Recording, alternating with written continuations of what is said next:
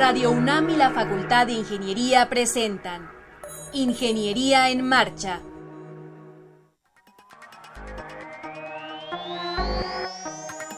Un espacio dedicado a la divulgación del quehacer de la Facultad de Ingeniería. Ingeniería en Marcha. Le informamos sobre las innovaciones tecnológicas y de investigación. Orientamos en temas de autoconstrucción. Presentamos la cultura y las artes. Y compartimos nuestras victorias en el deporte. Ingeniería en Marcha. Un programa pensado para vincularnos con usted. Ingeniería en Marcha.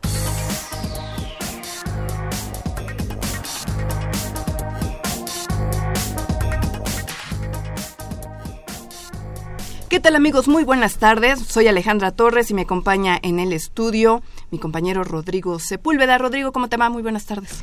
Muy buenas tardes, Ale. Pues muy contento de estar en un, otro programa más de Ingeniería en Marcha, el programa número 21 del año. Ya estamos eh, pues cerca de la mitad. Cerca de la mitad y yo no quiero estresarlos ni recordarle a los alumnos de la Facultad de Ingeniería que nos escuchan seguramente mediante el circuito cerrado que ya casi se acaba el semestre. También a los profes nos estresa esa frase, ¿eh? No, te, estreses, Rodrigo, no pasa nada, no pasa nada. Bueno, pues efectivamente se está acabando el semestre. Ojalá que les vaya muy bien, que obtengan muy buenas notas, que hayan aprendido muchísimo y que se queden con nosotros la hora que dura Ingeniería en Marcha. ¿Cómo pueden seguirnos, Rodrigo? Hay, hay varias formas. Miren, la primera, pues es la, forma tradicional vía telefónica en, al 55 36 89 89. ahí está Berenice Cruz del Departamento de Estructuras, va a atender sus llamadas, sus comentarios. También pueden eh, comunicarse vía Facebook. Está Sandra Corona con los pulgares listísimos atendiendo todas sus solicitudes. Y también pueden ingresar a la página del programa que es www.enmarcha.unam.mx y ahí se suben eh, un par de días después de, la, de, la, de esta transmisión, se suben los programas, está el archivo histórico, ustedes pueden descargar el podcast para que escuchen a su tiempo, como quieran, el programa. Así es. Bueno, ¿qué va a haber hoy en Ingeniería en Marcha?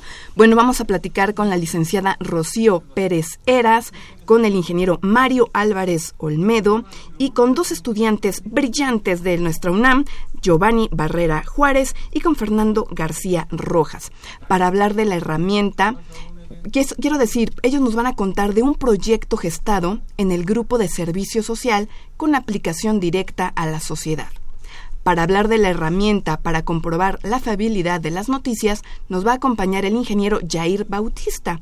Y finalmente, los estudiantes Adrián Juárez y Angélica García nos van a presentar el proyecto Cansat Siqueiros, con el que participarán en un certamen internacional organizado por la NASA. Pues no se vaya, quédese con nosotros y quédese porque Ingeniería en Marcha ya comenzó. 225 años formando ingenieros. 1792-2017. Facultad de Ingeniería. Estás en Ingeniería en Marcha. El programa radiofónico de la Facultad de Ingeniería. Si deseas escuchar el podcast del día de hoy y los de programas anteriores o descargar el manual de autoconstrucción, entra a nuestra página www.enmarcha.unam.mx. Pues estamos de regreso con ustedes amigos y nos acompañan en cabina eh, la licenciada Rocío Pérez Eras. Ella es profesora de la Escuela de Trabajo Social. ¿Cómo está? Buenas tardes, bien. ¿Cómo está usted, Rodrigo? Muy bien, muy bien, muy contento de que estén con nosotros. También está el ingeniero Mario Álvarez Olmedo, eh, asesor, consultor del Grupo de Servicio Social con aplicación a la sociedad. ¿Cómo está? Buenas tardes y muy a gusto estar aquí. Qué bueno. Y está Giovanni Barrera Juárez. Él es estudiante de nuestra Facultad de Ingeniería. ¿Cómo estás, Giovanni? Hola, muy buenas tardes. Bien, gracias por la invitación. Pues nos vienen a hablar de un proyecto súper interesante eh, de nombre SCAL, que es un sistema de captación, conducción y almacenamiento de agua de lluvia. Este proyecto eh, pues emanó del grupo de servicio social con aplicación directa a la sociedad y nos van a describir un poco pues de su experiencia, de cómo lo han vivido y sobre todo de esta sinergia entre las dos eh, escuelas, ¿no? entre la Facultad de Ingeniería y la Escuela de Trabajo Social. Bueno, este, para iniciar eh, todo este, cómo empezó todo el proceso, pues bueno, eh, nosotros eh, de la Escuela Nacional de Trabajo Social elaboramos diagnósticos sociales. ¿Y qué significa eso? Bueno, analizamos la información, datos de los problemas y necesidades de la población. Ah, cuando ya tenemos integrado el diagnóstico, nosotros generamos también alternativas a la, dirigidas hacia la población. Eh, nosotros trabajamos por lo regular con eh, comunidades, con territorios, con regiones. Eh, y en este caso fue una región que, que, que concretamos en la delegación de Xochimilco. Ahí estamos trabajando con cuatro pueblos originarios ¿Y, cómo lo hemos hecho? Bueno, pues después de elaborar el diagnóstico, nosotros nos dimos a la tarea de buscar alternativas a las problemáticas que se generaron en ese momento. En esa población. En Oiga, licenciada, pero ¿cómo, cómo, ¿cómo se gesta este proyecto? ¿Las poblaciones se acercan a ustedes o ustedes eh, los buscan? ¿Cómo es la génesis? No, bueno, es una asignatura, los jóvenes están por un proceso de enseñanza-aprendizaje, es una práctica, se llama práctica regional, que se imparte en sexto y séptimo semestre. Eh, ahí eh, nosotros eh, proponemos una serie de, propuestas a las comunidades que vamos a trabajar. Estas propuestas van encaminadas a analizar las problemáticas que, que se dan en diferentes territorios, en diferentes delegaciones, y cada grupo tiene que armar una investigación. De acuerdo. De acuerdo. Ingeniero, eh, ¿cuál es la, la función de, de, estarlos usted coachando? ¿Usted eh, cuál ¿Qué, ¿Qué hace? A ver. bueno, pues sobre todo tratar de que los compañeros del, del grupo se animen a organizarse, eh, a trabajar en equipo para abordar problemas que son eh, previamente identificados, en este caso, como ya lo mencionó la maestra, por alumnos de trabajo social.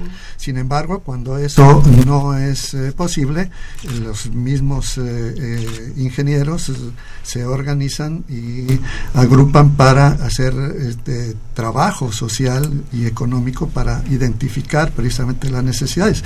Una vez identificada, pues ya procuramos que esta sea eh, abordada como la solución, eh, mm, digamos, ya, ya definida y eh, tratar de que ésta se lleve a cabo en todas sus fases y etapas, como son desde el inicio del proyecto, su planeación y su ejecución y cierre. Giovanni, platícanos un poquito de, de tu experiencia de este acercamiento, ¿no? de estar estudiando y al mismo tiempo acercarte a la comunidad y hacer trabajo de campo que pues no todos los alumnos tienen esa oportunidad. Sí, bueno, todo comenzó en las clases que tenía con el ingeniero Gabriel Moreno Pecero. Él nos comentaba que, que tenía las actividades en el grupo, cómo se estaba desarrollando, y entonces a mí me llamó la atención. Entonces fui a ver a una de las juntas que se realizaban los días jueves en el Centro de Investigaciones Avanzadas y ya fue cuando ahí me, me, atrapó el grupo. ¿Por qué? Porque es algo diferente, no es algo como convencional del servicio social. Y aparte sabes que lo que vas a hacer en él va a ayudar a la población. Entonces es lo que me animó a hacer el, trabajo de, servicio social. También se va a materializar, ¿no? Lo que hacen lo pueden ver, lo pueden tocar, es algo tangible. Sí, exacto. Bueno, en el, en el caso del sistema de captación de lluvia, sí, este, este les platico rápidamente de qué se, de qué se trata. Se compone de cuatro componentes que es el área de captación, que eh, lo estamos manejando como los techos de las viviendas, un sistema de conducción, que es un conjunto de elementos de tanto canaletas y tuberías que llevan el agua captada de, la lluvia a un almacenamiento. El tercer componente es el almacenamiento. Ahorita estamos trabajando en tres opciones. Una es de tabique, otra es de ferrocemento y otra es de mortero con PET. Y ya por último estamos agregando un sistema de filtración, el cual se compone también en dos partes, que es un separador de sólidos y un separador de primeras lluvias. También está con nosotros en cabina Fernando García Rojas, él es estudiante de trabajo social. ¿Cómo estás, Fernando? Hola, mucho gusto, encantado de estar aquí. ¿Cómo, cómo te ha ido con eh, el trabajo conjunto eh, con estudiantes de, de, la facultad? ¿Cómo te ha ido? Pues en lo general es, es un grupo bastante unido, un grupo que justamente en la colaboración que hemos hecho tanto la Facultad de Ingeniería como la Escuela de Trabajo Social, hemos visto un grupo que participativo que cada jueves nos juntamos y entonces damos propuestas. Una es la que estaba comentando mi compañero Giovanni, lo del sistema de captación de agua de lluvias, que responde justamente a la problemática de la escasez de agua en la delegación Xochimilco y en especial, ya lo decía la maestra Rocío, a los pueblos originarios. ¿Qué fue lo qué fue cuáles fueron las causas por las que decidieron trabajar ahí en Xochimilco? Porque supongo que hacen exploran diferentes comunidades y debe de haber algunos factores que haga que pese, ¿no? Que decidan trabajar en una u otra. Eh, como les comento, es una práctica, eh, se genera la investigación, eh, se des, en, el resultado de ese diagnóstico nosotros hacemos un, un, sondeo con la población. Esta investigación fue de corte cuantitativo, aplicamos 1.196 encuestas en estos cuatro pueblos, en Santa María Nativita, Santa Cruz Alcalpisca, San Andrés Aguayucan y Santa Cecilia Tepetlapa. Estos pueblos nos arrojaron que tienen unas problemáticas en cuanto a la escasez y mala distribución del agua. Entonces, de ahí se generó esta propuesta. Se nos, como trabajo social no, no es la carrera que eh, construye ni que diseña los sistemas ni nada de eso. Trabajo social se encarga de ver toda la parte social. Entonces, toda la parte social que implica, bueno, pues ver el agua desde eh, que el agua es un derecho humano, que es una necesidad, que es una necesidad para la vida y sin ella no se puede vivir. Entonces, en, bajo esta eh, situación, nos dimos a la tarea de, diseñar estos proyectos desde el trabajo social, pero eh, quien el, ejecuta la obra, quien hace todo esto posible, es ingeniería. Entonces, esa necesidad de vincularnos esa necesidad de que entre dos disciplinas o muchas disciplinas, porque es un trabajo multidisciplinario, se genere una propuesta desde la academia para atender la escasez de agua que está eh, en este momento latente en la población de la Ciudad de México. Y, y, es una problemática que desde aquí podemos ir atendiendo. O sea, los políticos a lo mejor no han, no le han puesto tanta atención, pero la población allá afuera está viviendo la situación de escasez. ¿Cuántos eh, participantes hay en este grupo eh, y, particularmente en este proyecto? ¿Cómo, ¿Cómo es su participación? ¿Los profes tienen cierta participación? ¿Cómo funciona? Bueno, dentro de, ingeniería hay diferentes eh, carreras y entonces hay desde industriales, ingeniería civil, topógrafos, hay diferentes disciplinas. Más o menos de ingeniería estoy calculando actualmente unos ocho. Desde el trabajo social eh, son... Sí, antes que nada, bueno, mis compañeras de trabajo porque la mayoría son mujeres, somos en total 12, 12 con la maestra. Y quería hacer una aquí un, un, énfasis que justamente nosotros como trabajadores sociales que trabajamos en lo social, justamente nos acercamos a la población por medio de talleres, de entrevistas, de crónicas. Entonces nosotros con nuestra metodología desde nuestra carrera coadyuvamos en conjunto con la Facultad de Ingeniería justamente para dar, como ya lo mencionaba hace un momento, para dar una propuesta y una respuesta viable a los mismos. Sí, algo que es muy difícil es identificar, ¿no? En dónde se requiere, dónde hay necesidad y pues justamente ese trabajo inicial de campo permite seleccionar de manera óptima eh, dónde intervenir. Exactamente. Así es, así es, profesor.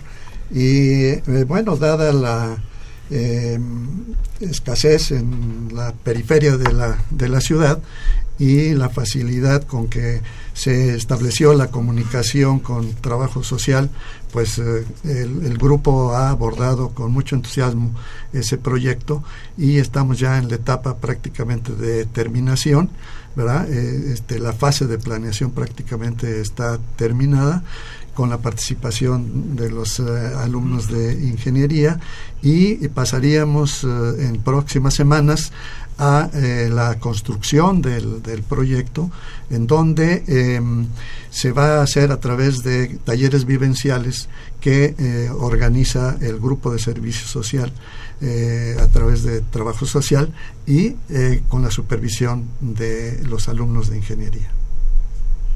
Bueno, algo más que quiero comentar es cómo se está trabajando dentro de la facultad. Como ya se ha mencionado, se está trabajando interdisciplinariamente. Es decir, el, para este proyecto abarca diferentes áreas, como es eh, la hidráulica, lo ambiental y lo, estructural. Entonces, profesores de la carrera y, la, y, los laboratorios y departamentos de la facultad nos, están, nos han ido ayudando para poder desarrollar este, este proyecto. Un caso especial es el, el caso del maestro ingeniero Zúñiga, el cual nos está ayudando con la fabricación y pruebas de ensayos de las probetas de PET, que es lo que no se tiene mucha información acerca de eso. Están haciendo, viendo resistencia, supongo que también tienen que probar qué tan impermeable no es el material. Sí, estamos en esa fase de pruebas y se van a seguir haciendo. Hay en el laboratorio de materiales, ¿no? Exacto. Qué interesante, está muy interesante. Eh, ¿Qué, ¿Qué, es lo que, que digamos, quieren, eh, dicen que quieren implantarlo, implementarlo en la comunidad, pero cómo funcionan esos talleres vivenciales? ¿Van a tener un, un prototipo en alguna casa o van a hacerlo de manera masiva? ¿Cómo va a funcionar? Yo, para esta, para esta pregunta, nosotros diseñamos desde nuestra desde nuestro salón de clase nosotros implementamos esta programación de los talleres. Hemos, en el tiempo que me ha tocado estar a mí, hemos impartido dos talleres donde hemos visto una respuesta favorable de la población, así como es que es, justamente cuando te permite acercarte directamente con la población, escuchar los problemas, las necesidades que tienen y desde ahí justamente, eh, bueno, a mí me tocó experiencias muy bonitas, ya que estaba con la población y de repente se acercaban, oye, me interesa el sistema, la verdad yo padezco de este yo no tengo agua, tengo sufro de escasez de agua de lluvia en mi, delegación. Ah, ok, entonces nosotros les informamos, nosotros les damos esos talleres de capacitación y entonces parte de la Facultad de Ingeniería también en su momento pues van a dar unos talleres técnicos. Bueno, sí, así es. Se va a empezar con un prototipo, el cual se está desarrollando en el pueblo de Santa Cecilia Tepetlapa. Eh, es una casa en la cual hay cinco personas y, bajo de esa casa y ese prototipo estamos trabajando y estamos sacando todos los datos necesarios para que se pueda replicar en otros, en otros hogares, pero con ciertas características, porque cada caso va a ser particular.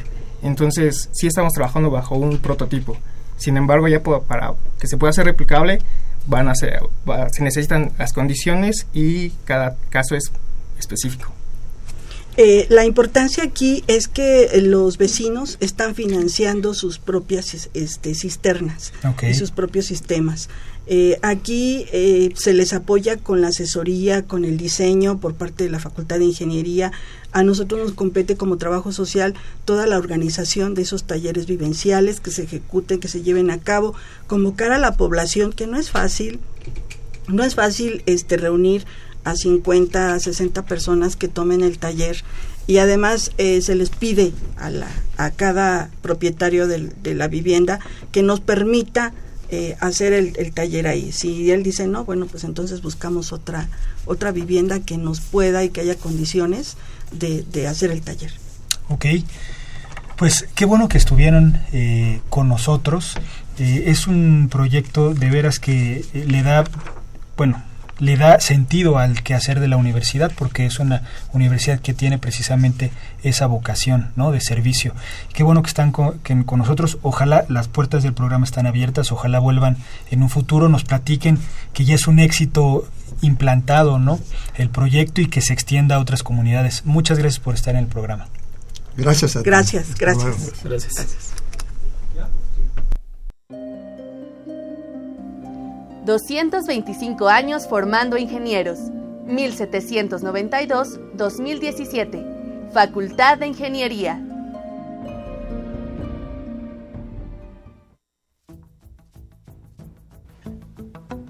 Les compartimos que en el portal web de la Facultad de Ingeniería se han publicado los documentos, acuerdo por el que se establecen políticas institucionales para la prevención, atención, sanción y erradicación de casos de violencia de género en la Universidad Nacional Autónoma de México y Protocolo para la atención de casos de violencia de género en la UNAM. Están a su disposición a través del botón de acceso Igualdad de Género ubicado en la página de inicio del portal web de la FI www.ingeniería.unam.mx.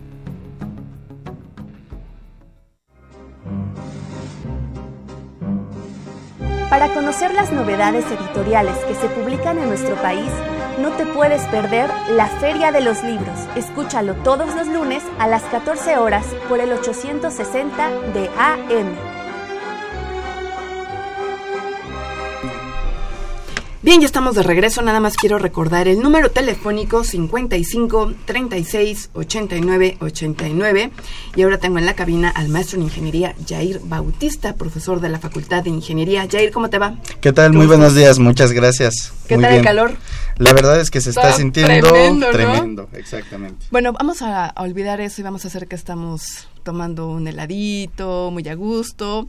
Y vamos a conversar de un tema bien importante que se desarrolló en la DIMEI, en la División de Ingeniería Mecánica e Industrial, junto con un eh, colega tuyo. Eh, háblanos primero de este verificador de noticias, qué es, para qué sirve, Claro, mira, te voy a comentar. Lo que sucedió, inclusive te voy a platicar del origen del proyecto porque es importantísimo. Eh, Manuel Vega, vicepresidente creativo de DDB México, identifica que aproximadamente el 70% de las noticias que se generan y de la información que hay circulando en redes sociales carece de una base sólida de información. No hay un equipo de profesionales, no hay ni siquiera una persona con este compromiso de informar correctamente en redes sociales, generando el famoso fenómeno de la desinformación. Entonces él desarrolla este concepto creativo en el que busca tener una herramienta que nos permita, a través de una interacción tan sencilla, tan cotidiana para cualquiera como una red social, el poder verificar, el poder concentrarnos o llegar más fácilmente con los medios de información que tienen un profesionalismo periodístico, que tienen una base sólida de trabajo para poder corroborar lo que nos dicen. Y se acerca con el Departamento de Ingeniería Mecatrónica, derivado de proyectos que ya habíamos realizado anteriormente con él, para pues ver cómo podíamos solucionar. Oye Jair, pero antes de que sigamos avanzando en, el tema, claro. DDB México es una agencia de publicidad, eh, de relaciones públicas. Es una agencia de publicidad, es una agencia creativa, una de las más importantes en México. Ha desarrollado varios proyectos que es, participan en certámenes internacionales. De acuerdo, ok. Y algo importante de esto es que más que ser un proyecto específicamente publicitario, es un proyecto social, porque la mira es que nosotros podamos desarrollar una herramienta que acerque a las personas más fácilmente con la información de medios pues que la pueden verificar, que tienen las bases sólidas, serios exactamente. Entonces, platicándonos del proyecto, pues nos acercamos también con el ingeniero Mauri Pérez, que él fue profesor del área de programación en el departamento de mecatrónica, actualmente está haciendo su maestría en Alemania, y platicamos de cuál podría ser la estrategia para desarrollar esta herramienta. Él, por supuesto, con toda la expertise que tiene en programación, nos dice, vamos a hacer un sistema automático que pueda responder a través de Twitter. Revisamos la información con EDB México, definimos los alcances, nos parece a todos que estamos bajo la misma línea y nos vamos adelante a empezar a programar esta herramienta. Pero, eh, perdón, Rodrigo, a ver, vas, vas. Es que se me hace muy interesante eh, cómo, eh, cómo es que pensaron digamos, en diseño conceptual. Claro. que funcione de manera automática eh, la herramienta. Eso, eh, precisamente lo que comentas de automático era muy importante para todos en el equipo de trabajo, porque lo que queríamos es que el factor humano, el capital intelectual con el que ya trabajan los medios de información y las herramientas que ellos han estado utilizando cotidianamente como las redes sociales, ahora tuvieran un siguiente nivel de evolución. Los famosos chatbots, las respuestas automáticas de servicios de redes sociales. Queríamos acercarnos a través de una de estas herramientas, una de las tendencias que tienen las TICs actualmente. Entonces fue por eso que conceptualmente hablando esto era fundamental. Una labor automática que pudiera a los usuarios también darles una inmediatez en la información, porque los usuarios lo que hacen para, para acceder al servicio es publicar un tweet y esperar una respuesta. Así de simple está interactuando el verificador. Ya. Oye, Jair, ¿y mm, fue algo muy complicado de programar? Pues ciertamente tiene sus implicaciones, tiene sus detalles en los cuales el poder acceder a la información de las redes sociales, específicamente tenemos líneas de código que se encargan de esto, extraer la información de lo que genera en un tweet la audiencia, no solamente eso, sino identificar si están usando mayúsculas, minúsculas, están acentuando o no las palabras, son todos esos elementos que a pesar de que suenen medianamente triviales a nivel de programación es importante tenerlos en cuenta para que no vaya a actuar de manera inesperada el código. Oye, Jair, entonces lo que hace el verificador es, te puede decir si una noticia X, la que queramos, es veraz, es o es, es algo incorrecto, es algo que no tiene fundamentos, que es un vil rumor. Justamente lo que queremos no es darle al usuario como este aspecto tan tajante de decirte la información es veraz o no, sino complementar el criterio que puede tener el usuario sobre una información y nos estamos acercando con el primer medio de comunicación con el que estamos trabajando, con la jornada, ya que ellos tienen el equipo de trabajo y lo que hace el usuario es con el generando un tweet de información de lo que quiera revisar, por ejemplo, eh, que acusan de fraude a un famoso pues de alguno de los que hemos escuchado por ahí. Lo escuchamos, no sabemos si sí o si no, nos lo dijo una persona que está dentro de su círculo de influencia decírnoslo, ¿no? Pues nosotros queremos revisarlo. En Twitter abrimos, generamos un tweet, acusan a fulano de tal de fraude y tenemos que incluir en el tweet el hashtag verifica jornada y la menciona la cuenta que te va a responder arroba verifjornada. En ese momento lo que hace el sistema es revisar contra la información que se ha generado en hasta cuatro días hacia atrás en, los, en las redes sociales de la jornada, principalmente en Twitter, para poder encontrar una información que tenga correlación con los términos que están poniendo uno en el tweet. Nosotros recomendamos un persona, acción, lugar. ¿Para qué? Porque también el verificador tiene esta capacidad no solo de decirte la información ha sido verificada o no, sino también de corregirla en algún momento. Hace unos momentos preguntaba yo por qué se, se da el rumor de que Ariana Grande muere en las explosiones de Ámsterdam. Eso suena como una potencial fake news. Lo reviso con, eh, con la herramienta, con el verificador, y me regresa una información sobre que hubo una explosión, sobre que hubo una explosión en Manchester y que Ariana Grande sigue bien. Entonces, esta es eh, pues ampliar el criterio de las personas. No, ten cuidado, no murió, sino que la persona sigue Está en pie, delicada. pero pero sucedió la explosión en tal lugar. Oye, ¿y solamente es para Twitter? En este momento estamos trabajando específicamente con Twitter porque nos da una característica importante que nosotros queríamos, puntualidad.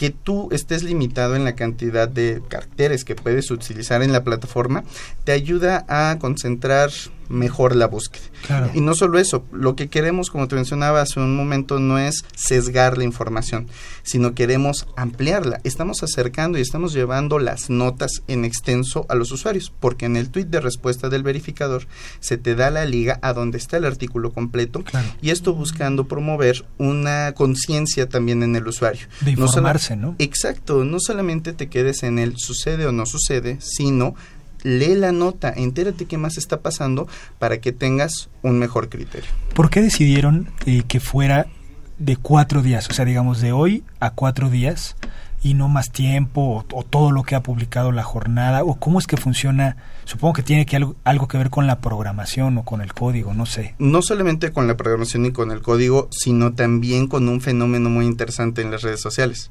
las tendencias.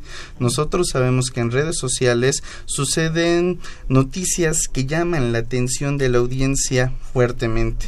Que si fallece alguna persona, ya están saliendo las desinformaciones sobre las formas en las que falleció, en los lugares en los que falleció, entre otras cosas. Y eso se vuelve una tendencia. Son las informaciones que solicitan pues los usuarios temporalmente. Y eso se da en estos espacios de tiempo en el que mm, no era conveniente en este momento extender la búsqueda de la información porque no queremos hacer un verificador de hechos. Por ejemplo sucede la guerra civil en Estados Unidos. Es algo más histórico.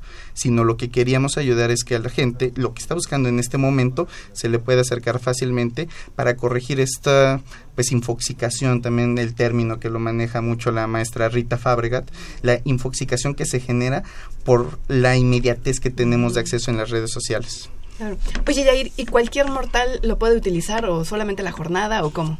No, de hecho es una invitación abierta, por supuesto, a que todos los medios de comunicación que tienen esta característica bien importante, ética profesional, que tienen un equipo de trabajo que está investigando frecuentemente dónde se están generando estas tendencias, estas notas, y que lo que publican ya ha sido pues ya pasó por un grupo de especialistas que se encargaron de validar esta información. Entonces, cualquier medio de información que tenga esta capacidad, estamos invitándolos a que participe con el verificador, por supuesto con su hashtag específico, arroba verifica y el medio que corresponda, para que no solamente le dé mayor robustez a la herramienta, que tengamos más sitios en donde verificar, sino que también ampliemos el criterio de los usuarios para que tengan distintos lugares, distintas aristas desde donde revisar la información. ¿Qué te pareció el proyecto? La verdad es que el proyecto está interesantísimo, principalmente porque no estamos solos en esta batalla. Es una batalla contra las famosas fake news y hemos visto que Google, Facebook, distintas plataformas están trabajando en sus propias alternativas y desde distintos modos. Tanto en Facebook tener un equipo de personas que están revisando constantemente el contenido que se genera para ponerle un, un paro en el momento en el que ellos mismos detectan que es desinformación como Google que revisa también a través de un aspecto un tanto más democrático al que las personas pueden votar como, oye, esto es cierto, yo lo viví, yo tengo algo. Todos estamos en, bueno, todos los que estamos trabajando en este tipo de tecnologías, queremos aportar algo al combate de la desinformación por la facilidad que nos da Internet para poder propagar información falsa. Entonces, el que nosotros en la universidad, el que nosotros, gracias a esta iniciativa de DDB México, hayamos podido entrar en tan de vanguardia en este momento y por supuesto y muy importante. Y el impacto social que puede tener. Queremos una correcta sociedad de la información. Queremos que las personas lo que sepan lo que digan lo que compartan lo que con comentas sus lo que comentan con sus círculos de o influencia lo que compartes en tus redes sociales. Exacto. Todo eso sea cierto. Y que no sea un vil rumor como desgraciadamente eso ocurre en redes sociales no así es pues qué padre proyecto, qué padre proyecto, Yair. Eh, no es regularmente como tu línea de, de trabajo, ¿sí? Eh, creo que algo importante dentro de las líneas de trabajo que podemos llevar en ingeniería mecatrónica es esa versatilidad de involucrarnos en distintos rubros. En este caso en particular, ciencias de la comunicación, estamos trabajando en un aspecto meramente de programación, a diferencia de otras cosas que tienen un poco más de carnita, de hardware, por Sí, decirlo sí, así. sí. En este es un sistema invisible, es un software, es algo abstracto que está detrás de Twitter, que está desde uno de nuestros servidores, pero que igual tiene algo que nosotros valoramos en todas las labores que queremos hacer en ingeniería, en ingeniería mecatrónica, un importante impacto social y que estemos manejando temas de vanguardia, que no solamente sean repeticiones o ciclos de validación de cosas que hemos visto hace 10, 12 años, sino que estemos siempre en la punta de la lanza de cómo se están usando las tecnologías en pro de la sociedad. Pues muy bien, excelentemente bien explicado. ¿Cómo te pinta el semestre? Cambiando radicalmente de tema. Fíjate, te diré que el semestre pinta A ti a todo dar y a tus alumnos, ¿qué tal? perfecto, pero los alumnos, como siempre, echándole muchas ganas en sus proyectos. Qué bueno, qué bueno. Regularmente eh, a final de semestre la, viene la Expo May, ¿no? Así es, aprovechando también el espacio que nos dan, muchas gracias por ello. Expo Dimei, 9 de junio, en la planta baja del Oye, Centro ya, de Ingeniería ya Avanzada. casi. Ya. Por eso los alumnos están apuradísimos Sí. con sus Son proyectos. 15 días, ¿no? Prácticamente. Exactamente, en Sí. 15 días tenemos ese evento. Oye, Jairi, ¿podemos ir eh, cualquier persona, gente que nos esté escuchando y que quieran ver qué están haciendo los mecatrónicos? no solo los mecatrónicos, los industriales, los mecánicos, actualmente en nuestra nueva carrera, los ingenieros en, En sistemas sistemas, biomédicos. biomédicos, van a presentar proyectos en esta exposición y por supuesto es abierto. No tenemos un sistema de registro previo de 10 de la mañana a 2 de la tarde donde al final se hace una premiación a los mejores proyectos evaluados por profesores de la división todos pueden ir y por supuesto están invitadísimos a que asistan a ver qué es lo que están haciendo no solamente los profesores sino los alumnos quienes al rato van a ayudarnos a seguir dando la cara por nuestra universidad. Pero además hay unos proyectos que están buenísimos. Hay chicos que son muy, muy talentosos, muy creativos. Muy entonces, creativos. Pues no hay que dejar de ir a esta Expo de May. Que, ¿Qué número de, de exhibiciones? Generalmente la vinculamos con el semestre en el que estamos. En este caso sería Expo Dimei 2017-2. Y la información se va a estar eh, compartiendo en nuestra red social, facebook.com diagonal Expo Dimei.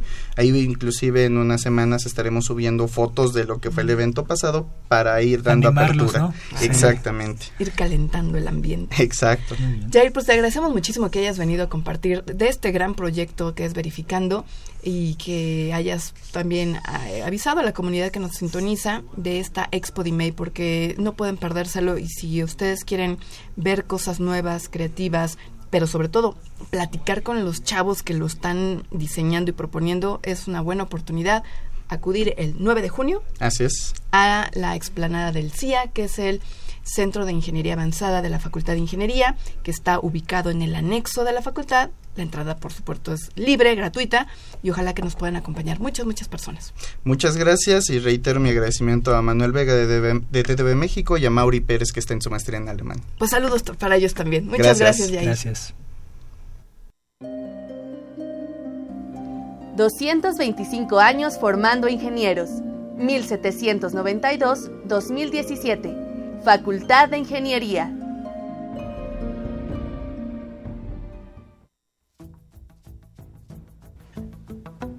Les compartimos que en el portal web de la Facultad de Ingeniería se han publicado los documentos, acuerdo por el que se establecen políticas institucionales para la prevención, atención, sanción y erradicación de casos de violencia de género en la Universidad Nacional Autónoma de México y Protocolo para la atención de casos de violencia de género en la UNAM.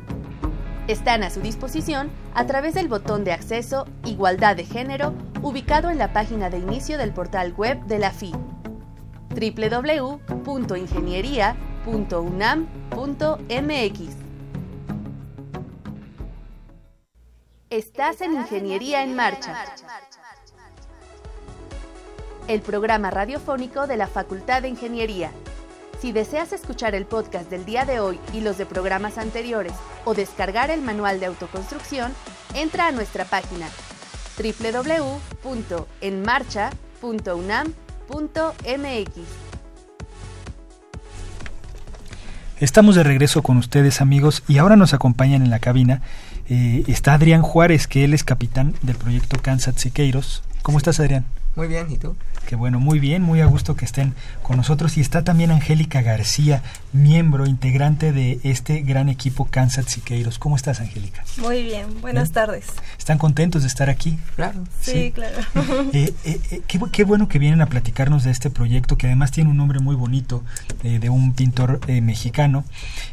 platíquenos un poco de qué se trata, qué es, bueno, ya hemos hablado un poco en el programa de que es un CANSAT, pero pues muy esporádicamente. A lo mejor conviene que le expliquen a los escuchas qué es un CANSAT. Bueno, un CANSAT eh, es un satélite eh, en baja escala. Aproximadamente tiene las dimensiones de 32 metros de largo por... Eh, es un cilindro y el diámetro tiene 12, 12 centímetros de ancho. Entonces, en sí es muy chiquito.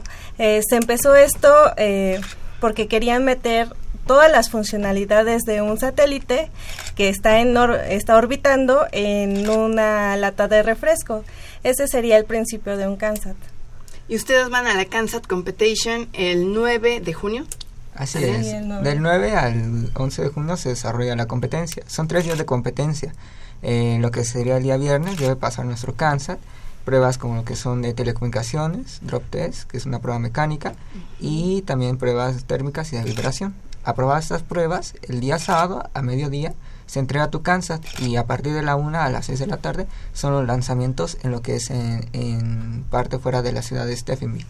Esto es en Texas, en Estados Unidos. Así es. Sí. Y para que ustedes pudieran llegar, le tuvieron que ganar a muchas, muchas equipos, universidades de Estados Unidos, de Polonia, Rusia, Italia, ¿de dónde más?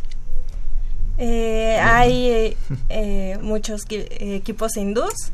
Indios, equipos indios, de Canadá. de Canadá. Turquía, Turquía, Polonia, Italia, Suiza y Reino Unido. Y están rankeados en la posición número 12 aproximadamente. Sí. Sí, fue la posición con la que clasificamos. Solamente las mejores 40 ideas, porque bueno, cabe destacar que los Kansas, los eh, satélites enlatados, como decía mi compañera Angélica, eh, una aproximadamente tamaño de una lata de refresco, deben de resolver una misión del espacio. Este año la misión se llama Solar por Venus Glider. Y bueno, esta, eh, nosotros presentamos eh, un que se llama preliminar de la lluvia de ideas, donde cómo vamos a resolver esta misión. Pero ¿cuál es la misión, Adrián? Eso es lo que no, no entiendo. A ver. Ok, la misión es simular eh, entrar un vehículo científico a la atmósfera de Venus y que transmita datos de telemetría y tomar una imagen. Datos de telemetría son temperatura, presión temperatura, presión y eh, velocidad del, del, vehículo científico y también el heading, lo que sería la orientación. Ok, pero todo eso es simulado. Mm, bueno, los datos son la, Ah, sí, exactamente, todo es simulado. Realmente esto se lanza a una altitud de aproximadamente 1100 metros sobre el nivel del mar y debe desacoplar como lo hace un satélite real. ¿Cómo es que se lanza, digamos ya en la competencia, cómo es que se hace esa operación? Se hace mediante un cohete que la, la competencia proporciona. Entonces toda esta competencia debe estar regulado bajo los mismos requerimientos eh, por todos los equipos que participan. Es por eso que allá todos eh, tienen las mismas oportunidades de ganar. Entonces, digamos, allá se monta, lo montan en, en el cohete que, que, les dan los organizadores. Así es. Y lo disparan. Así es. Y, y empieza a caer, supongo, y tiene que en la caída tiene que hacer pues todo lo que les eh, exige ¿no? la competencia. Bueno, esta, este certamen lo organiza la NASA entre otras eh, instancias, otras instituciones. Angélica, descríbenos un poquito qué, qué, tiene el microsatélite que ustedes están haciendo, qué es lo que tienes en las manos de color verde. Háblanos de eso, por favor. Ok, ok. Bueno, nuestro CANSAT eh, se compone de dos piezas. La primera es el contenedor. En ella eh, es el cilindro que antes les había mencionado. 32 centímetros nos dijiste por... 12, por 12, 12.5 de diámetro. Eh, este, este contenedor tiene que caer eh, con la ayuda de un paracaídas. Ajá. En la parte interna hay electrónica que también nos va a ayudar a comunicarnos con la estación terrena. Esta es este, alimentada por pilas, pilas convencionales. Esta es la primera parte. La segunda parte eh, consta de un planeador. Este planeador también tiene la electrónica y se tiene que comunicar con la estación terrena de igual manera.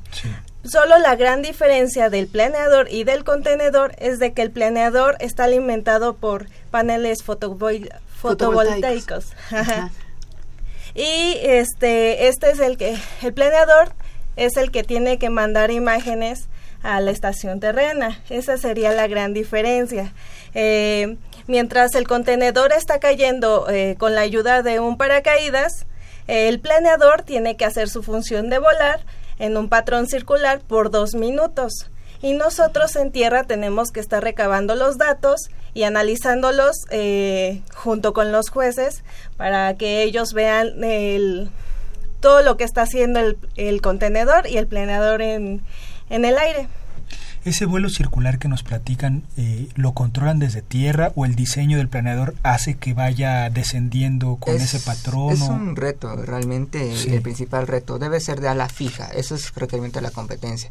No debe ser ayuda de un motor convencional como Brutish Motors o cualquier eh, otro tipo de actuador que haga como un servo que mueva el ala y que pueda hacer el, el, el circular. Tiene que ser un diseño que haga ese patrón. Ok. Oigan chicos, y cuando pongan el, el CANSAT dentro del, del cohete, esos por turnos, porque hay muchos participantes, ¿ustedes ya saben eh, en qué turno les va a tocar? ¿O lo saben hasta que lleguen a Texas? Eso ya lo sabemos hasta que eh, lleguemos a Texas. De hecho, el, el, viernes por la noche se da los todo lo que es el itinerario del día. Por lo regular a las 12 del día es este la entrega máxima del CANSAT, los últimos detalles, se da la competencia y a la una empiezan los lanzamientos. Y, Pero me refiero, si son aproximadamente 40. Como no conozco, ah, bueno, son 40 participantes, 40 Kansas. Sí.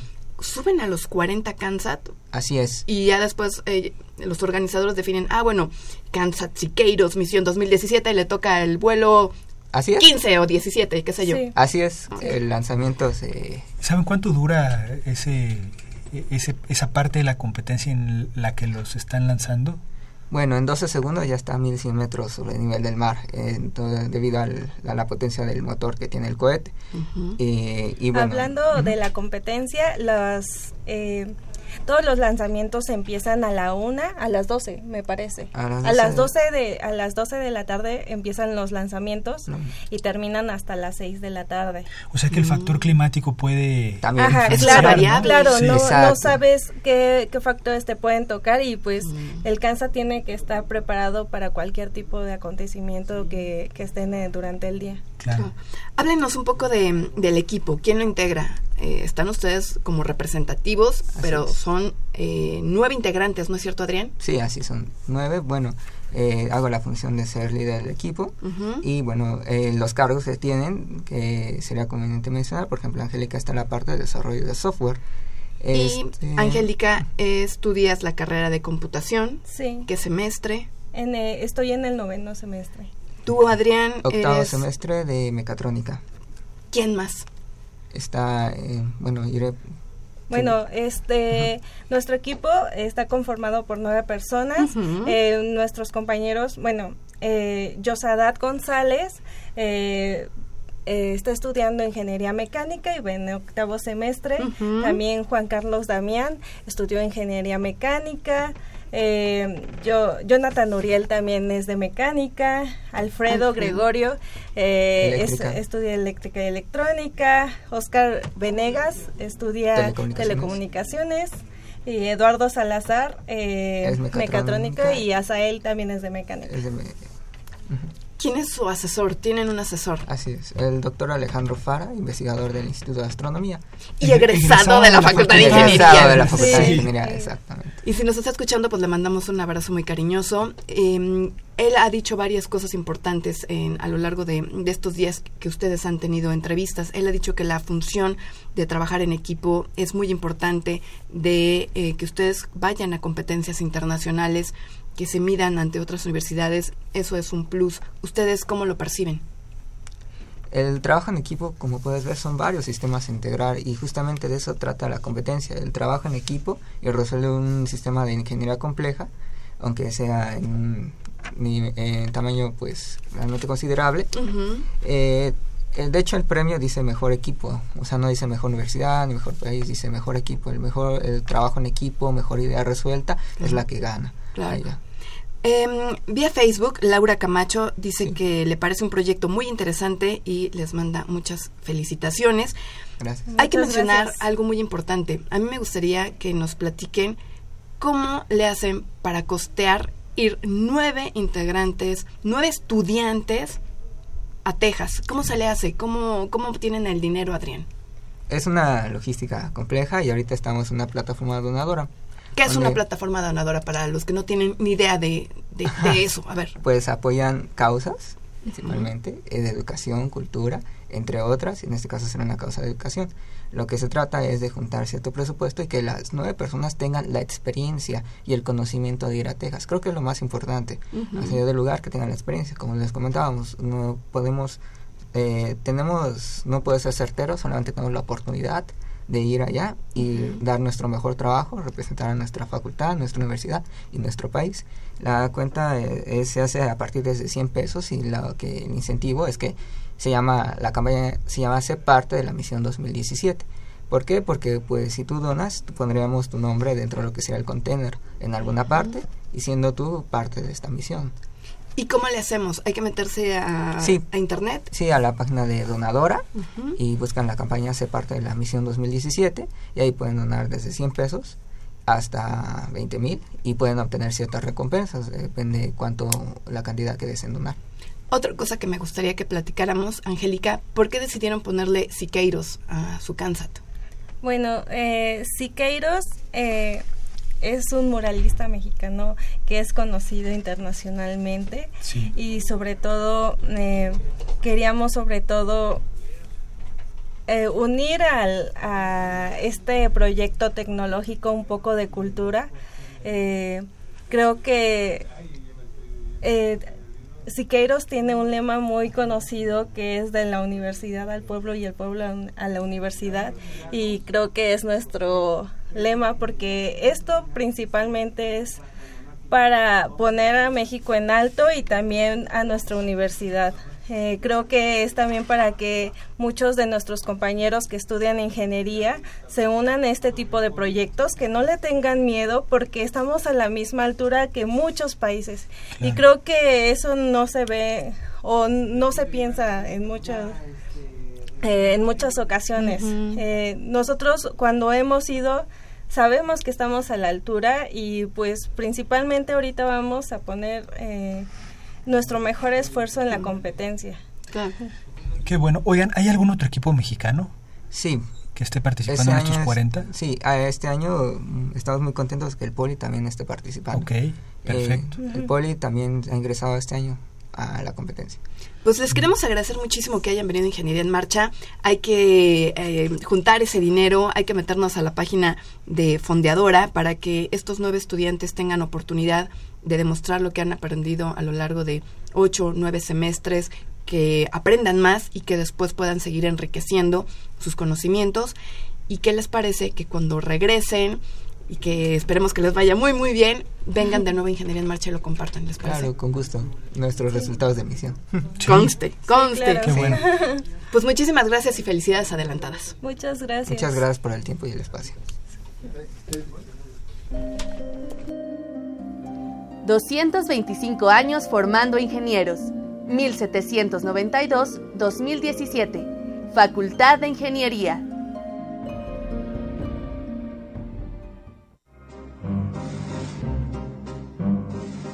Para conocer las novedades editoriales que se publican en nuestro país, no te puedes perder la Feria de los Libros. Escúchalo todos los lunes a las 14 horas por el 860 de AM.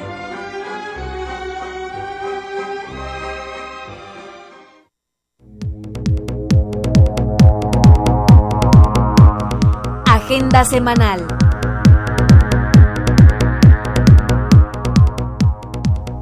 Creadores Universitarios es un programa cultural dedicado a la innovación y conocimiento en la UNAM. Se transmite los sábados a las 11 horas y domingos a las 19 horas en Foro TV Canal 4. Los invitamos a que visiten la exposición Energías Renovables, que se estará exhibiendo hasta el 25 de mayo en el vestíbulo del auditorio Javier Barro Sierra se llevará a cabo el concurso Expresión Verbal y Corporal para hablar en público, impartido por la maestra Rocío Trejo Pérez. La cita es el viernes 26 de mayo a las 17 horas en el aula magna, ubicada en el edificio principal. El Centro de Docencia Ingeniero Gilberto Borja Navarrete abre sus inscripciones a los cursos de cómputo e investigación educativa, a celebrarse en el mes de junio. Si desean mayor información, consulten la página www.centrodedocencia.unam.mx.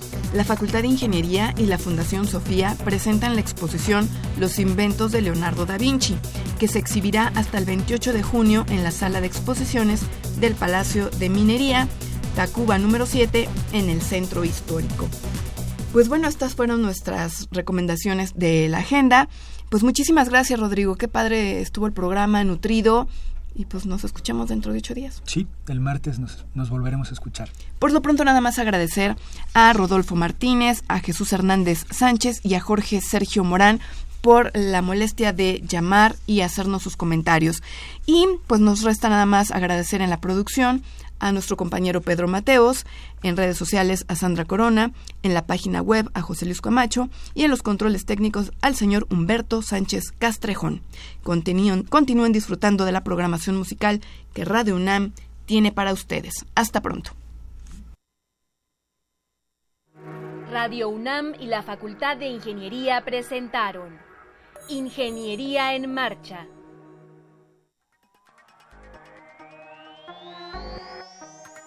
un espacio dedicado a la divulgación del quehacer de la Facultad de Ingeniería.